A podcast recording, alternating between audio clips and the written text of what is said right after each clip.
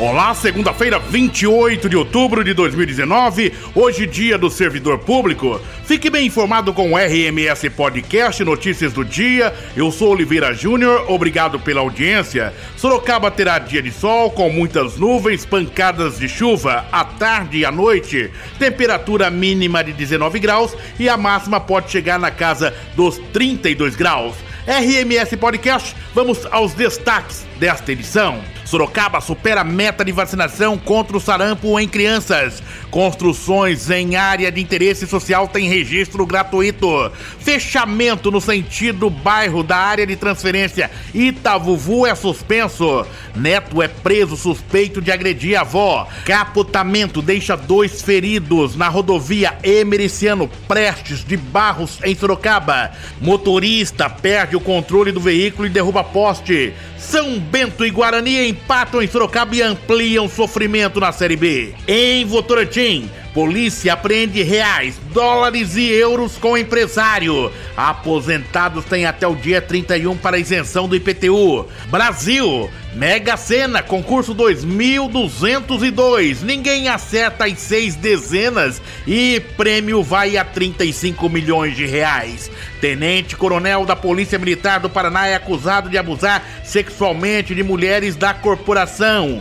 RMS Podcast, agora vamos aos detalhes dos fatos do dia.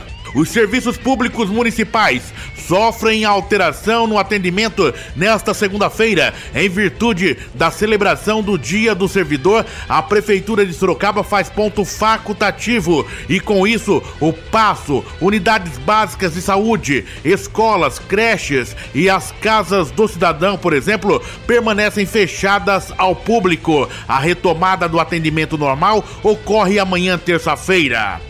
E morreu neste domingo aos 64 anos o ator e diretor Jorge Fernando. Ele estava internado no Hospital Copa Star em Copacabana, zona sul do Rio de Janeiro. Jorge Fernando era diretor da TV Globo e seu último trabalho como diretor e ator aconteceu este ano na novela das sete, Verão 90 foi o retorno dele após dois anos afastado da TV, tempo em que se recuperou de um AVC. A Prefeitura de Votorantim recebe até o dia 31 os cadastros e atualização de dados de aposentados e pensionistas que desejam solicitar a isenção do pagamento do IPTU de 2020. Os interessados devem comparecer ao setor de cadastro imobiliário e requerer o direito caso cumpram as exigências. O atendimento é realizado de segunda a sexta-feira, das 9 às 16 horas. Ninguém acertou as seis dezenas do concurso 2020 da Mega Sena, realizado na noite de sábado em São Paulo. O prêmio acumulou. As dezenas sorteadas foram 11, 29, 37, 38, 43 e 60. A Secretaria da Saúde, por meio da Vigilância Epidemiológica, divulgou a quinta prévia de vacinação contra o sarampo. De acordo com a Prefeitura de Sorocaba, a cidade atingiu cobertura vacinal de 95, 100,06% em crianças com um ano e 100,11% em crianças entre 6 e 11 meses. A meta exigida pelo Ministério da Saúde é de 95%. Com isso, a cidade supera a meta exigida pelo governo federal aos municípios. Os proprietários de terrenos com até 70 metros quadrados que passaram pelo processo de regularização fundiária podem realizar gratuitamente a verbação das construções nos cartórios de registros.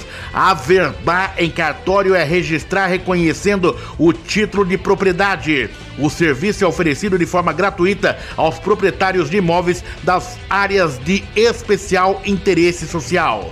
Uma mulher de 59 anos foi agredida no sábado em Sorocaba. Segundo a polícia militar, a vítima informou que o seu neto seria o agressor, que ele estaria dentro de seu apartamento e a teria ameaçado de morte. Ao chegar no local, os policiais encontraram o suspeito que confessou a agressão e disse ainda que faria tudo novamente. A Urbis Trânsito e Transporte suspendeu o fechamento do sentido centro-bairro da área área de transferência Itavuvu previsto para esta segunda-feira. Com o avançar das obras, será marcada uma outra data para que isso ocorra. Assim, os usuários do transporte coletivo que acessam o ponto de ônibus para embarque e desembarque sentido bairro poderão continuar a utilizar normalmente o espaço.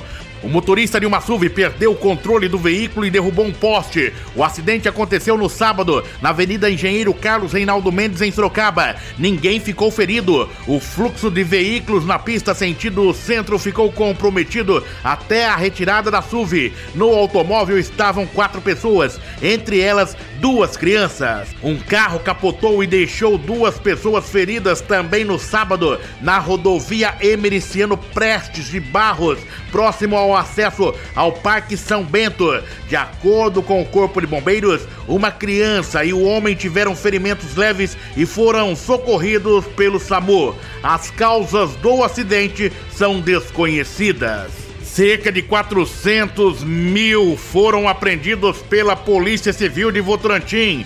O dinheiro estava na casa de um empresário. Segundo a polícia, o suspeito era o dono de um avião apreendido na cidade de Alta Floresta, no Mato Grosso. Dentro da aeronave foram encontrados 4 milhões e 600 mil reais o caso ocorreu em junho deste ano. O nome do empresário não foi divulgado. Na sexta-feira, a apreensão do dinheiro foi realizada em um condomínio de alto padrão em Votorantim. Se fosse o seu Zé ou a Dona Maria, o nome hoje estaria estampado em todas as páginas dos jornais. Lamentável. Hora do café.